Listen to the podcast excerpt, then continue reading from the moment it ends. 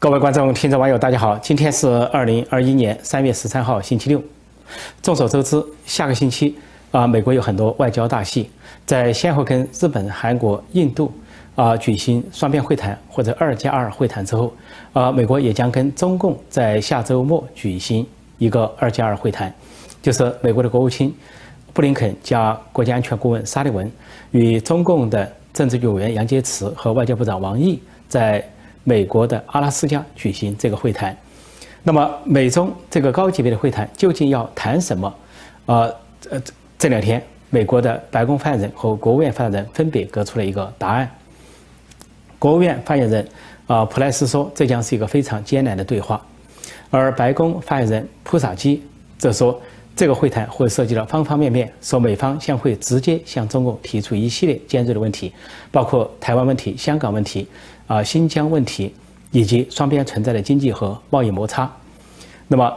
他有记者问到说，美方跟中共会谈，呃，主要要求是什么？啊，普萨基先说，这个会谈必须是在美国领土上举行，也就敲定了在阿拉斯加，就是中方有所求，他中方急于要有这个谈判。他另外在美国方面出的，他除了提了一系列话题之外，出人意料的、出乎意外的提到一个话题，他说。美国将直面中美之间的主要问题。他说：“这个问题就是中国领导人的行为问题。这个问题听上去让人觉得很难懂。什么叫中国领导人的行为问题？说到中国领导人，现在都知道不是讲的中共领导层或者是中共其他领导人，因为现在中国已经中共那边已经没有集体领导。那么现在不仅是一党专政，而且是一人独裁。提到中国领导人，就指习近平本人。”因为他是大权在握，实权在握，他和习家军通过习家军在执行一系列的啊内政和外交政策，包括摧毁香港的一国两制，砸烂香港的这些选举制度，以及在新疆搞集中营，啊，还有对台湾进行近距离的武力威胁，以及在南海、东海的这些扩张行为和挑衅行为，全都来自于习近平以及他习家军的爪牙给他的部署和执行，所以。这个时候，美方就直接提出了领导人行为问题，就是习近平的行为问题。也就是说，问题就在他。联想到拜登上台前，呃，美国的前政府川普政府的一个官员留下了一封长信，被称为“超长的电报”。这封长信有七十多页，说到说美国对付中共的一个战略就是瞄准习近平这个人。说不仅呢，美国要把中共跟中国人民分开，就是把中国共产党跟中华民族分开，而且还要把习近平跟中国共产党分开，把习近平这个人跟九千多万呃中国共产党党员分开。也就是说，美国意识到现在如果倒过来推的话，世界的问题是中国，而中国的问题是一党专政共产党，而共产党内部的问题是一个人一人独裁，就一党专政加一人独裁。现在。背离了过去四十多年改革开放的集体领导，而且呢，回到了毛时代那种大权独揽、大独裁者或者斯大林式的大独裁者，甚至对党内进行大清洗这么一个程度。因此，倒过来推，美国认为那封超长电报所建议的那样，解决习近平的问题。就能解决中国共产党的问题，而解决中国共产党的问题，才能够出动解决中国问题，而中国问题解决之后，整个世界的问题才能得到解决，就世界能够得到和平与稳定，一起向前发展，并在民主和人权的轨道上正常发展。这是从前政府到现政府延伸的一个逻辑，所以这次由白宫发言人普萨基把它讲出来，可以呼之欲出。那么就说见到晋杨洁篪和。王毅这两个人，这两个人看上去一个是鸽派，一个是鹰派。王毅呢，经常以战狼姿态出现，但早些年他并不是这样，在胡温时代并不是这样。那么在习近平的压力下，他变成了一个战狼外交部长。而这个杨洁篪呢，本来说以鸽派著称，现在呢，他也没有多少呃讲话回旋的余地。据说上一回他跟美国专家学者对话，说前一个半小时是开门的公开的对话。语气很强硬，说后一个半小时是闭门对话，似乎可以讲一点这个拉一点套近距离的话。但是美国专家注意到，说即便是闭门座谈，杨洁篪都没有发挥的空间，只是语气放得缓和一点，讲的东西一模一样，跟公开对话和私底下对话讲的一模一样，就说明杨洁篪已经被全面的施压和全面的监控，就受到了习近平、习家军的全面的压力。在这样的情况下，啊，美国要跟美国的高层跟中共的高层，也就是美国的布林肯和沙利文，要跟杨洁篪、王毅去谈习近平的问题，中国领导人的行为问题，显然是非常艰难。这就是国务院发言人所说的是艰难的对话、艰难的发言。这也足见现在中国的问题症结所在，说习近平这个人，这一个人成了问题的根本。所以要说中国问题，的确问题在他。如果解决不了习近平的问题，恐怕。呃，中共、中国都会给整个世界惹下大麻烦，闯下大祸，就跟纳粹德国有了希特勒，或者说日本军国主义有了东条英机，前苏联有斯大林开局，这些之后，整个世界的大麻烦就接踵而至。所以，按照中国古代的说法，叫做“擒贼先擒王，射人先射马”。那么，根据这个原理，说美国现在直接提出了习近平的行为问题，但美国会比较客气。提到这个新闻问题的时候，当然是希望对方改进，但从习近平的作为来看，改进的空间很小。这次在人大这些两会上通过砸烂香港选举法案，也可以看出习近平在里面所起的作用。呃，习近平和习家军在里面扮演的角色。呃，各界的媒体都报道说一些小动作，说习近平在最后一天表决这个所谓呃这砸烂香港选举法案的时候，表决的时候，他进场的时候，首先他是跟。前香港特首梁振英和董建华点头，然后跟夏宝龙，就他的亲信心腹、习家军人物、港澳办主任夏宝龙，这个曾经在浙江砸教堂、毁十字架、迫害基督徒的凶徒，现在去对付香港，跟他点头交谈。当习近平离开的时候，表决完毕，离开的时候又跟夏宝龙短暂的交谈了十几秒。这些镜头呢，都被啊国内外的记者拍摄在内，看出他的。互动，就习近平在其中起了关键作用，砸烂香港，他起了主导作用，而且直接通过他的心腹，啊，执行人，呃，极左头目夏宝龙在执行，也通过被香港人称为港奸的这些人，包括像梁振英，啊，董建华或者林郑月娥这些人在假手执行。而这一回通过所谓改变香港选举制度这个决议案是。赞成票二百二千八百九十五，没有反对票，只有一票弃权。那么现在普遍的估计，这个弃权票可能是一个演戏，有可能习近平叮嘱吩咐夏宝龙投下的弃权票。也就是说，如果一票都不反对，一票都不弃权的话，显得太过头，就太像北朝鲜，太像金正恩。要有一点点差别，还显示那么一点点、一丁点的。民主或者水分的民主，就安排一个人投一个弃权票，就有可能是习近平跟夏宝龙安排了，叫叫他投弃权票。这就是为什么他进场跟夏宝龙有耳语，走的时候又跟夏宝龙有耳语，恐怕在其中就商量这个事情。中国有古话“射人先射马，擒贼先擒王”。啊，美国现在的做法符合这样的古礼。只不过呢，美国在这个时候会谈中提出习近平的行为问题，显然是一个劝告性的、劝解式的，是善意的。也就是说，希望他能够悬崖勒马，能够收敛。当然，习近平这个人啊，这种极左头脑、花岗岩头脑、顽固头脑，看上去不太可能有任何改进的空间，或者是改弦易辙的空间。因为就在这次两会上。两会实际上，美国在观察。那么，两会中共是否去砸烂香港选举制度？习近平是一意孤行，是吃了吞吐铁了心，呃，毫无悔意，毫无犹豫，直接砸烂一国两制，而且直接砸烂香港的选举制度。所以说，美国看得很清楚，习近平这个人啊，是撞了南墙都不会回头。按照中国党内、中国体制内所传出的，就是习近平的口头禅，就是“我非要，我偏要，我就是要”，所以他就是这么一个人。所以，习呃，美国的劝解显然是无效。不过呢，美国会做一种尝试。呃，这个白宫发言人在说到这里的时候，也说到说，美国也可能探讨跟中共在哪些方面能够有所合作，也就是气候方面或者是疫情，就是大瘟疫这方面。但这个合作的空间也可能很小。按照美方的说法，就是不会因为。要合作而牺牲其他方面，而在其他方面让步，所以各方预测这次在阿拉斯加的会谈仍然可能是各说各话，也就是各自带一些话在里做个样子，然后中共主要是拿这样一个对话到国内做交代，做一个宣传，或者说习近平习阵营做一个宣传，表示呢中美关系还有一些回旋的空间。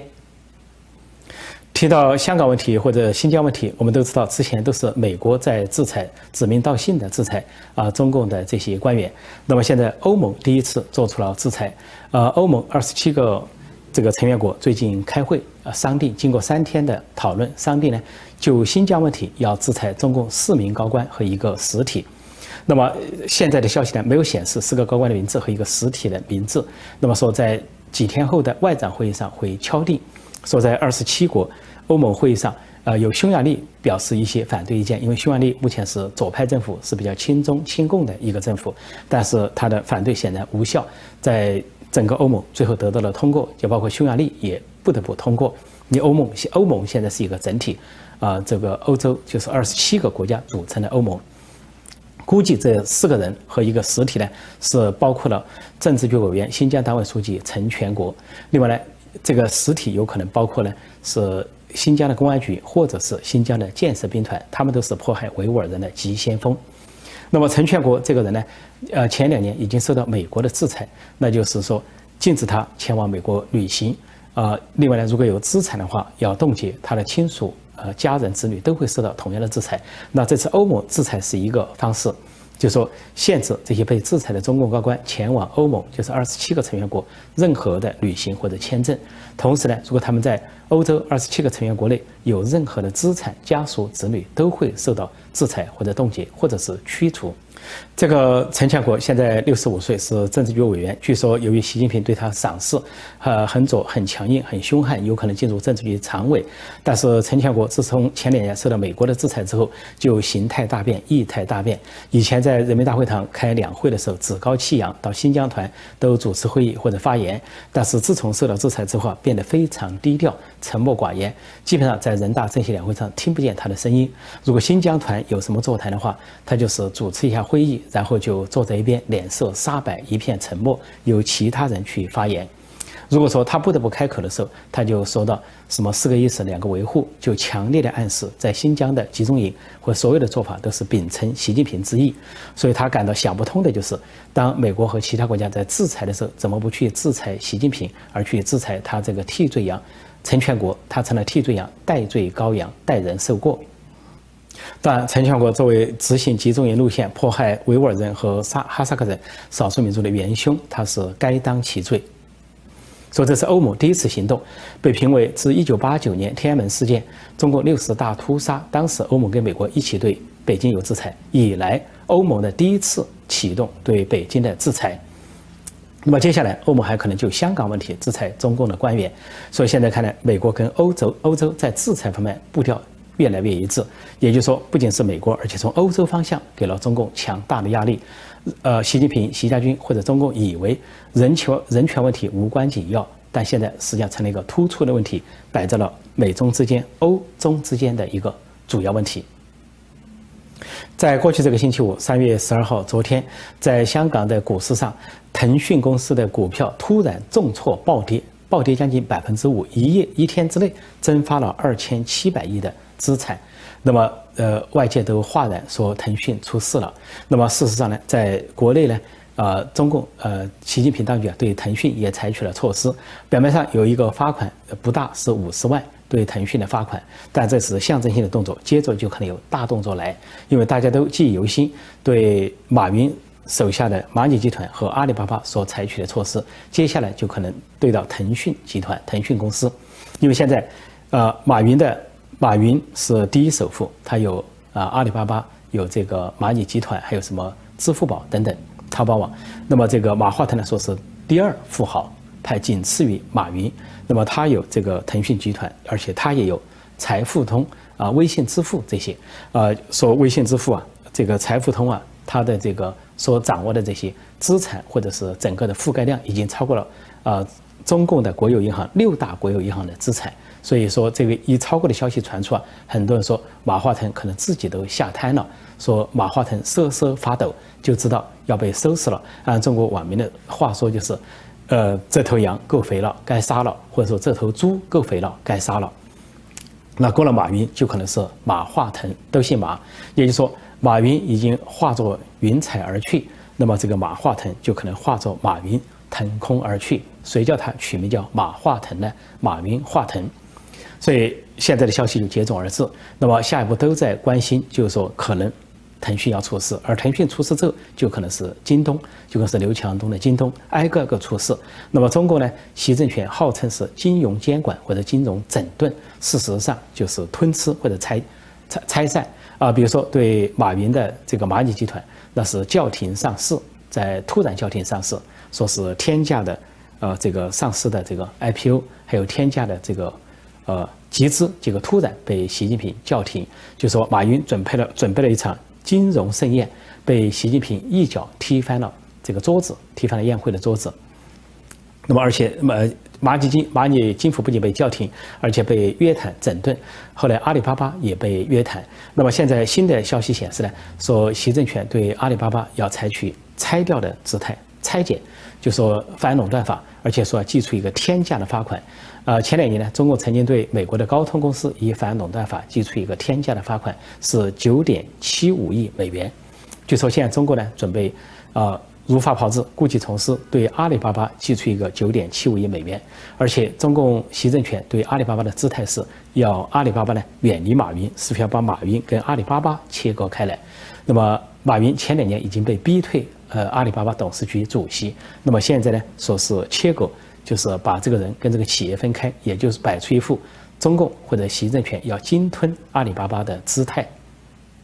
习近平、习家军和习政权要去收拾马云、马化腾，啊，收拾阿里巴巴、蚂蚁集、呃，蚂蚁金服和这个呃腾腾讯集团，不仅是出于金融的原因，而且出于政治原因。因为从政治上来就说。说马云的这个支付宝覆盖了十亿人，有十亿人的数据，蚂蚁金服也是这样。说这个马化腾的微信支付啊，有十二亿用户，几乎接近整个中国人口。那么掌握的这些大数据，掌握的这些人口，如果他们有所动作的话，那就是另外一个帝国，就是对立的一个影子政府啊，影子政权。